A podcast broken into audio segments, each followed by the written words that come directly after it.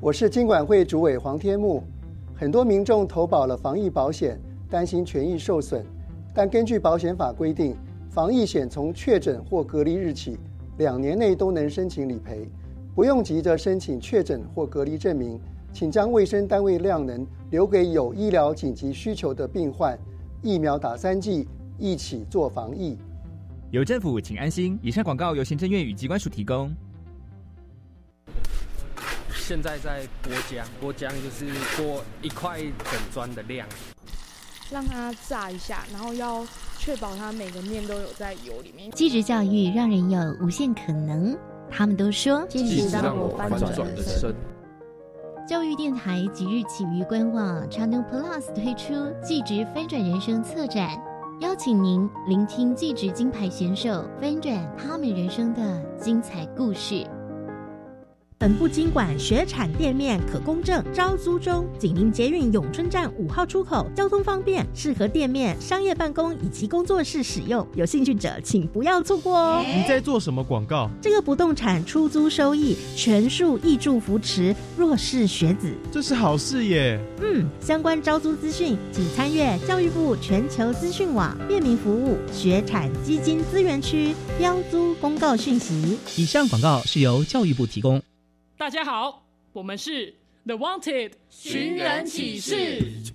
您现在收听的是国立教育广播电台。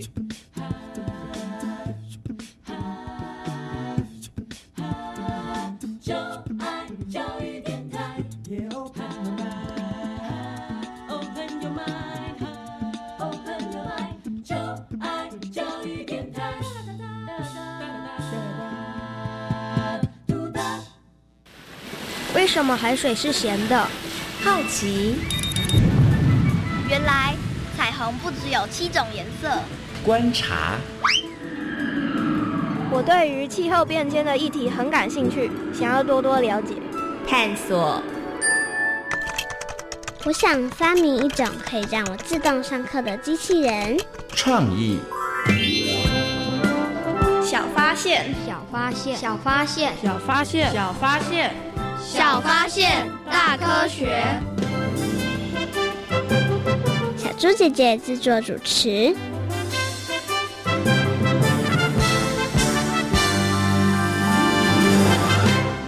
真是没想到，问题这么严重，所以才会有这么多人去进滩，多一个人多一份力量。真的有用吗？海边的垃圾真的很多哎，捡得完吗？这。应该可以吧？不是有句话说“团结力量大”吗？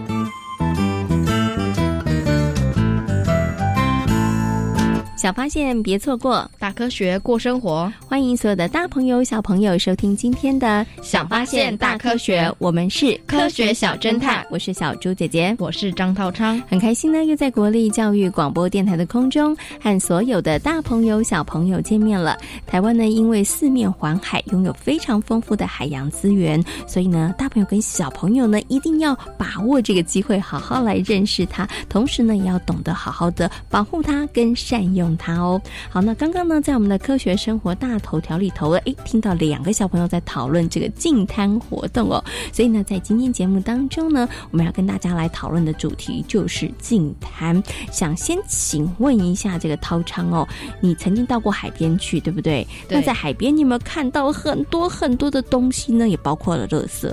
有，哎，你看到了哪一些这个海洋的污染的垃圾呢？像是保特瓶啊，塑胶、塑胶的制品一大堆，渔网也有，渔网也有，还有一些缆绳，对不对？像小猪姐还曾经看过这个宝丽龙，哈，还有那种广告宣传的单子，其实真的非常非常的多，在海边的垃圾真的蛮多的。那涛章，你觉得啊，现在呢，海洋污染的这个问题严重吗？垃圾污染的问题严重吗？很严重，很严。严重哦，那为什么会这么严重呢？因为大家都没有在意海洋，就是把东西随手就丢。所以你觉得大家是故意到海边，然后把垃圾丢在海边的吗？不是，是在海边使用这些东西，然后垃圾懒得带回去。哦，对，没错，像海边有的人可能大家去玩啊、野餐啊，或是烤肉啊，然后呢，其实离开的时候没有把它清除干净，或者是说，哎，你可能随手带了一个呃饮料杯，然后喝完之后你就丢在那个海滩边或是沙滩边，那这样子呢，日积月累下来呢，海洋里面的垃圾就会越来越多了。涛商，你有听过净滩这项活动吗？有。你知道净滩这个活动是什么意思吗？就是把沙滩弄干净。简单来说，就是把沙滩弄干净了，就是把这个沙滩里头的垃圾把它捡干净哦。那请问一下，你有没有参与过净滩活动呢？没有，没有，好可惜哦。虽然你没有参与过净滩活动，但是你听过净滩哦。那你对于净滩这项活动到底了不了解呢？马上呢就进入今天的科学来调查的单元，我们来测验一下好了，看看呢涛昌对于净滩这项活动到底熟不熟悉，认识的够不够深入哦。有问题我调查，追答案一级棒。科学来调查，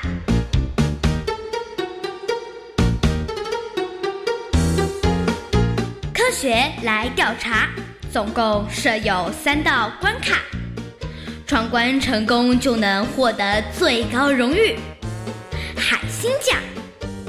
答对两道关卡者是海兔奖的得主。如果只答对一题的话，哦哦，那就请你带回海龟奖，继续好好努力。祝福各位挑战者顺利闯关成功。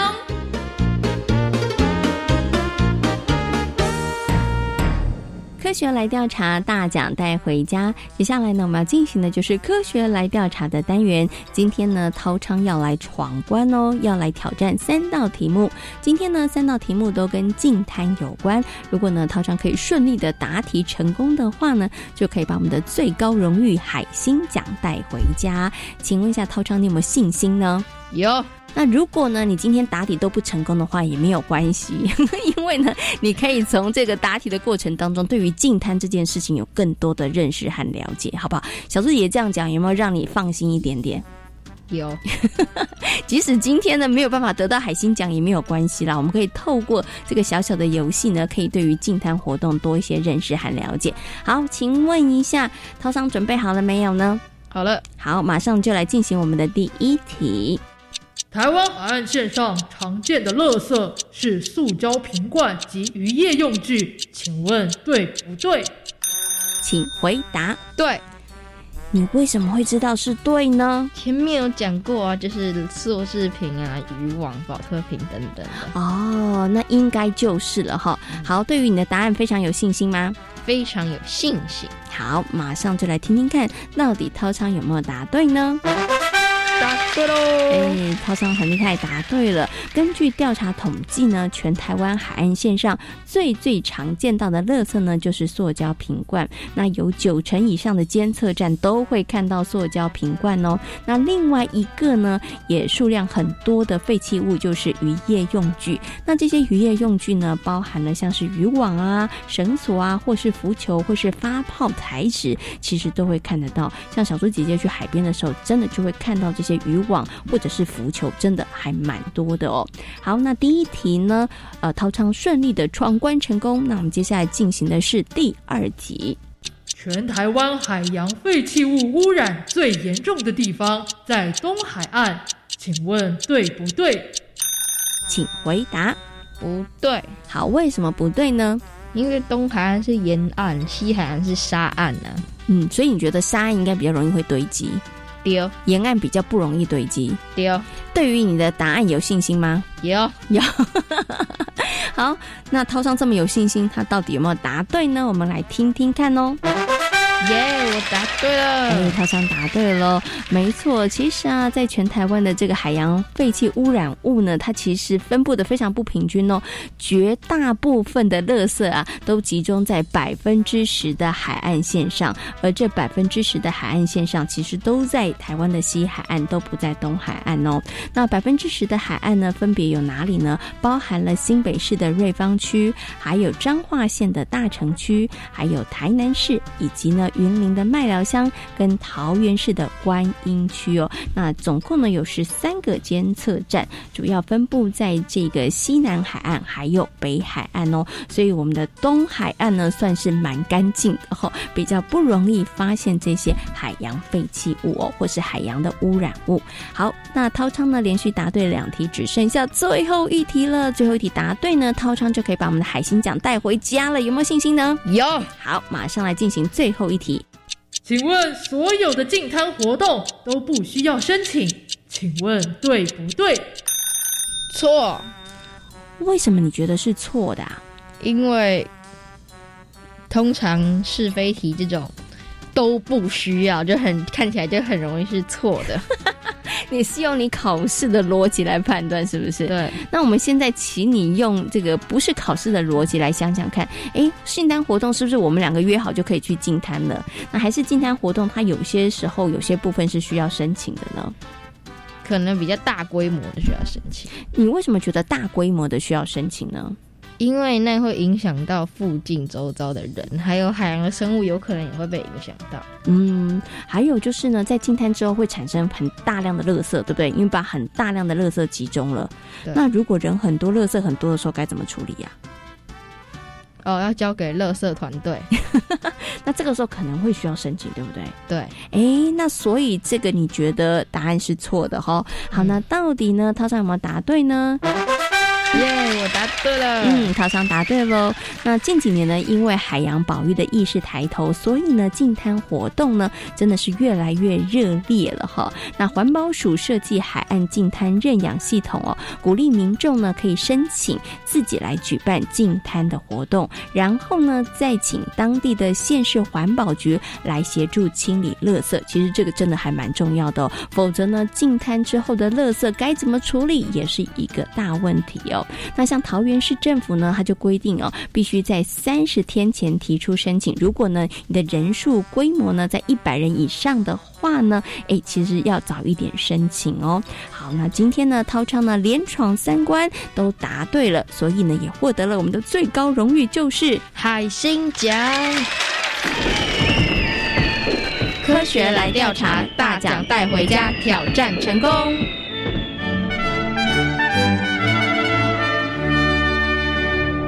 小猪姐姐，我觉得今天的题目真的都还好哎，没有到很难。我应该出难一点的题目，然后考倒你。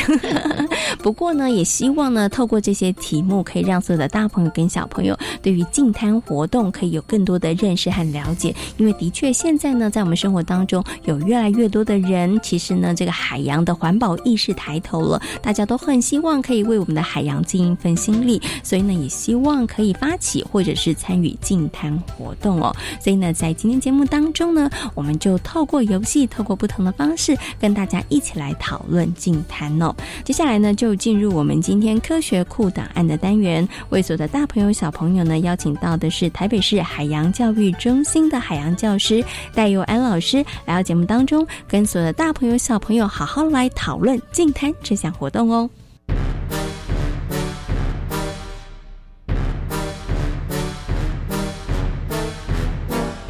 科学库档案。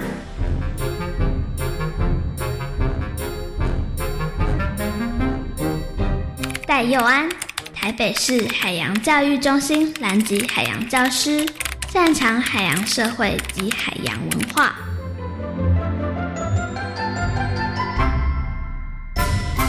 相信呢，很多的大朋友跟小朋友对于净滩活动应该都不陌生哦。不过呢，净滩活动对于减少海洋垃圾这件事情，到底有没有帮助呢？接下来呢，就为大家邀请到台北市海洋教育中心的海洋教师戴若安老师呢，来到节目当中，就这个话题跟所有的大朋友小朋友来做讨论哦。首先，先跟戴老师问声好，Hello，戴老师你好。小猪姐姐好，各位听众朋友大家好。嗯，今天呢要邀请戴老师跟大家来谈谈净滩的问题啊。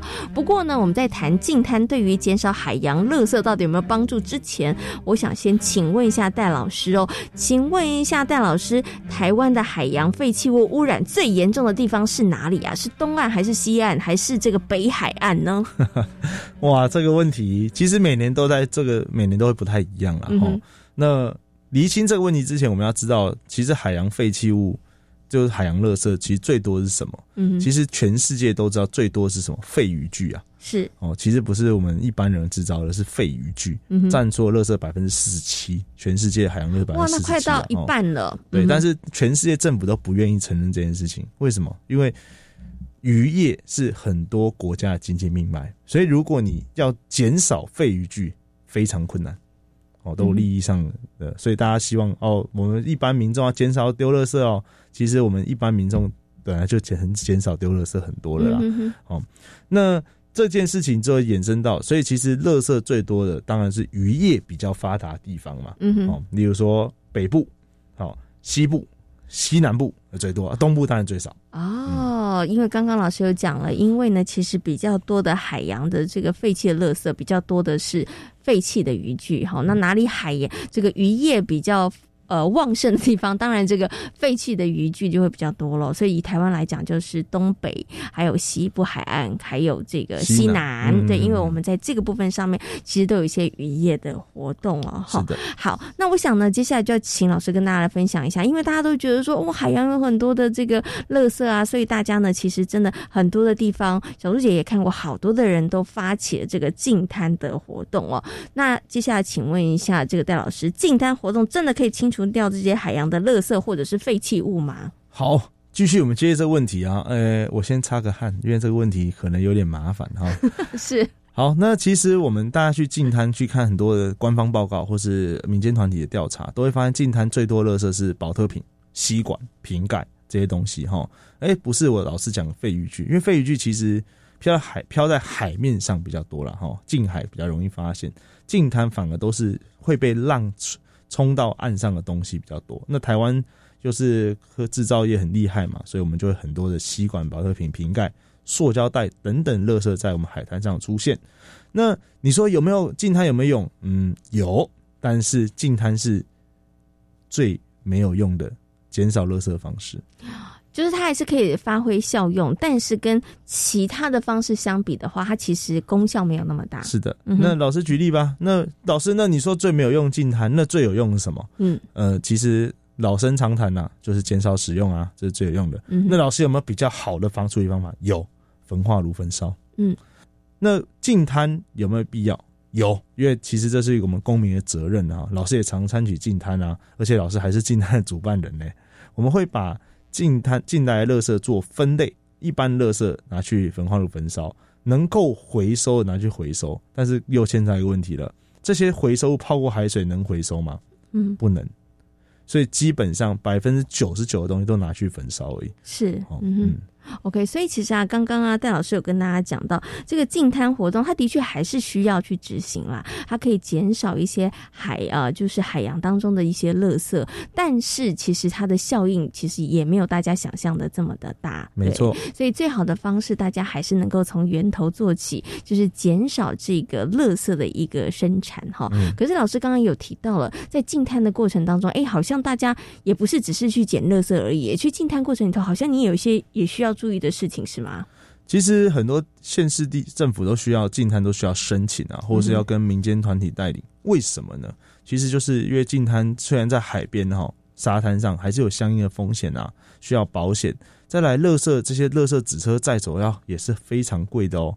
呃，不是垃圾捡一捡就旁边塞丢在旁边垃圾桶，所以这些东西都是会造成相应的费用的。嗯、再来捡捡垃圾的时候啊，有些呃民间单位希望做一些统计，他会只希望你只捡指定的垃圾，例如说你只能捡吸管，或是划定范围之后，我们要算有多少垃圾来再做净滩，其实都是有帮助科学调查啦，也可以知道我们这个地方呃我们常常发现什么样的垃圾这样子，也可以给政府一些建议。嗯，OK。所以其实啊，您刚刚讲到这个净滩活动的话，其实有一些县市它其实是需要去申请的。那净滩里头，它可能会会不同的目的。像刚刚呢，其实戴老师有提到一个，其中的一个目的可能是还要做研究，对，知道到底在大家在台湾比较会常常出现在沙滩的海洋垃圾是什么，他可能要去做这个研究。所以其实啊，戴老师刚刚跟大家分享，在净滩活动当中，除了我们希望可以为海洋尽点心力之外，其实也希望透过净滩这样的活动，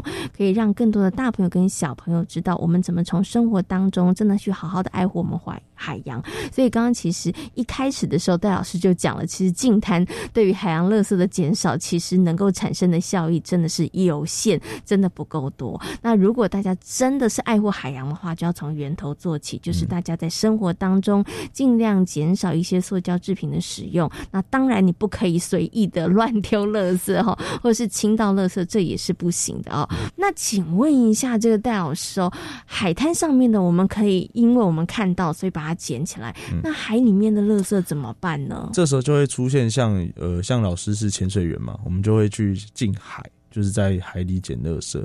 但是你要知道，这些垃圾如果在海里的垃圾不清楚的话，一个浪袭来就会变成像刮刀一样。把海里的生物啊、珊瑚礁啊等等给刮掉。嗯，所以其实海里的垃圾也是非常重要的。嗯，沙滩上净干净，海里的垃圾被打打到岸边的时候再净干净，其实会有呃减少海洋垃圾的效果。嗯，但是以宏观的角度来说，其实影响不大。嗯，但是以个人方面，这个海滩是你的家，嗯你的乡、你的回忆、你的记忆的地方变干净了，我相信大家愿意亲近海洋环境会更好。嗯，OK，好，所以其实啊，我觉得不管是净滩，或者是刚刚呢老师提到的近海，其实它都非常的重要哈。可是呢，真的不管我们在近滩近海怎么努力，如果在源头上面大家其实没有这样的意识的话，其实真的很难可以让这个海洋保持非常的干净哈。所以呢，大朋友跟小朋友每一个人尽份心力，然后呢，大家也要发挥监督的力量，千万不要让其他的人有机会 把垃圾丢到海洋里。里头哈，这样子才能够保持我们的海洋其实是干净的哦。也可以对于这个海洋的保育工作来尽一份心力。今天呢，也非常谢谢戴安老师在空中跟所有的大朋友小朋友所做的分享，谢谢戴老师，谢谢。透过刚刚呢戴佑安老师的说明，相信所有的大朋友跟小朋友对于净滩这项活动有了更多的认识和了解哦。其实净滩呢，就是为了希望能够减少海洋的垃圾或者是废弃物哦。但是呢，其实好像真的能够做的有限，因为呢，人类所产生的海洋垃圾和废弃物数量实在是太大了。所以呢，刚刚呢戴佑安老师有说到了，真的大家要从源头做起哦，就是从。从我们的生活当中，要尽量的来减少使用这些物品，因为其实啊，在我们的生活当中，如果大家一不留心的话，其实真的会产生很多的塑胶制品哦。小朋友，下次呢有机会的话，你可以看一看，早上呢去买一个早餐，如果你没有特别要求的话，哇，你会发现用掉的餐盒啊，还有塑胶袋啊，还有杯子啊，其实真的非常非常的多。也希望所有的大朋友跟小朋友，从生活当中哦，从小小的地方，大家可以一起来做起，一起来好好的爱护我们的海洋哦。如果啊，我们还继续让这一些呢塑胶袋或者是这个垃圾哦，继续的产生，然后去危害海洋的话，最后自食恶果的还是人类哦。那我们接下来呢，就进入今天的科学斯多利，来听听看一个有趣的故事，来给大家一点提醒哦。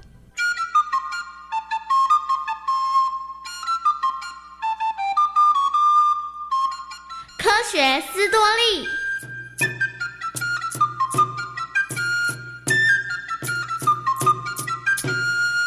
看着阿勇的渔船影子越来越清晰，岸边上的村民们的欢呼声越来越响亮。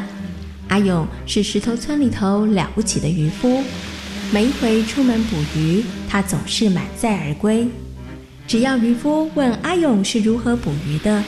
阿勇总是不藏私的跟大家分享，哪里有鱼，该用什么样的技法，他可都是一五一十的说明呢。因为经济情况大幅的改善，所以石头村也展开了许多的建设，不少地方都在大兴土木。本来大家以为幸福的日子会这么持续下去，但没想到才过了几年，石头村却面临了有史以来的大危机。不知道为什么，渔夫们捕到的鱼数量越来越少，甚至这几天连一条鱼都捕不到。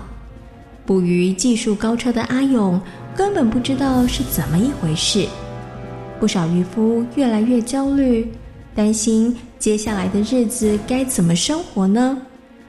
阿勇内心很希望能够帮忙村民们解决这件麻烦事。可是他也想不出什么好的方法，到底该怎么办呢？有天，当阿勇望着大海一筹莫展的时候，有位老人走向了阿勇。唉，为什么会捕不到鱼呢？只要找到水面下的宝物，自然就能够解决这个问题了。啊？什么？水面下的宝物，那是什么？就在阿勇急着想追问的时候，老人摇摇手离开了，而老人的话就在阿勇的脑海当中挥之不去。啊，说不定哦，在水面下真的有解决捕不到鱼的宝物。隔天，阿勇决定潜入水中去找宝物。阿勇潜入水底之后，努力的想要找到宝物。不过，除了废弃的渔网和垃圾之外，阿勇什么都没有看到。他决定先搬开那一些废弃的渔网和垃圾。不过，想要清除这些可不是一件容易的事。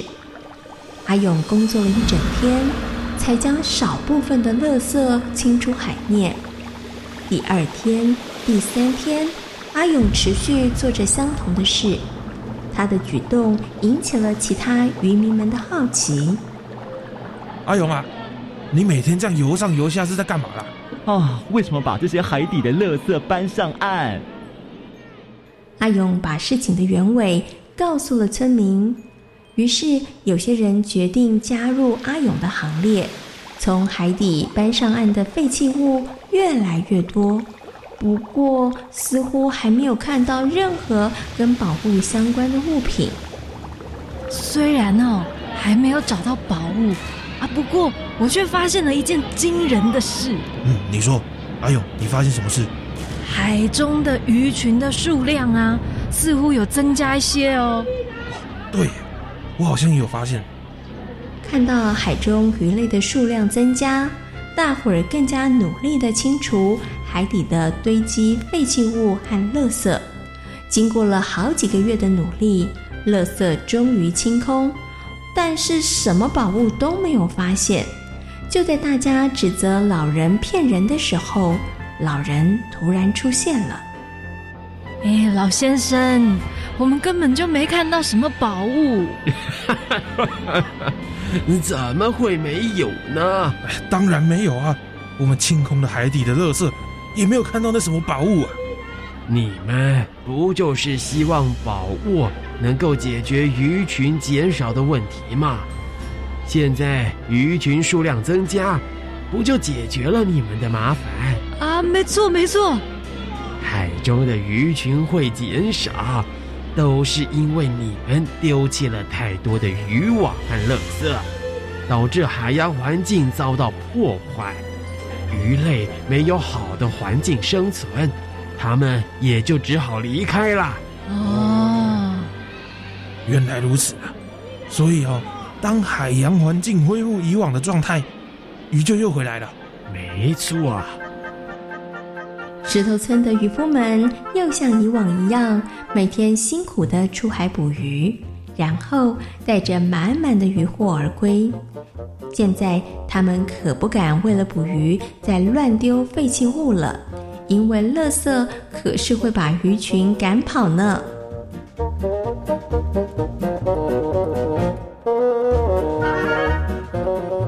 今天小发现大科学的节目当中，跟所有的大朋友小朋友讨论到的主题就是净滩活动。请问为什么要净滩呢？因为要减少海岸旁边的垃圾。嗯，希望我们的海岸可以更干净哦。但是净滩可不可以清除掉所有海岸边的垃圾和废弃物呢？没有办法，因为呢，海岸边的垃圾跟废弃物真的太多了，所以希望所有的大朋友跟小朋友，我们可以从源头做起，就是尽量的在生活当中减少这些垃圾还有废弃物的产生哦。希望所有的大朋友跟小朋友呢，有机会的话，大家也可以去体验一下净滩活动，然后从我们的生活当中一起来好好的爱护我们的海洋哦。小发现别错过，大科学过生活。我是小猪姐姐，我是张涛昌。感谢大朋友小朋友今天的收听，欢迎大家可以上小猪姐姐游乐园的粉丝页，跟我们一起来认识海洋哦。我们下回同一时间空中再会喽，拜拜。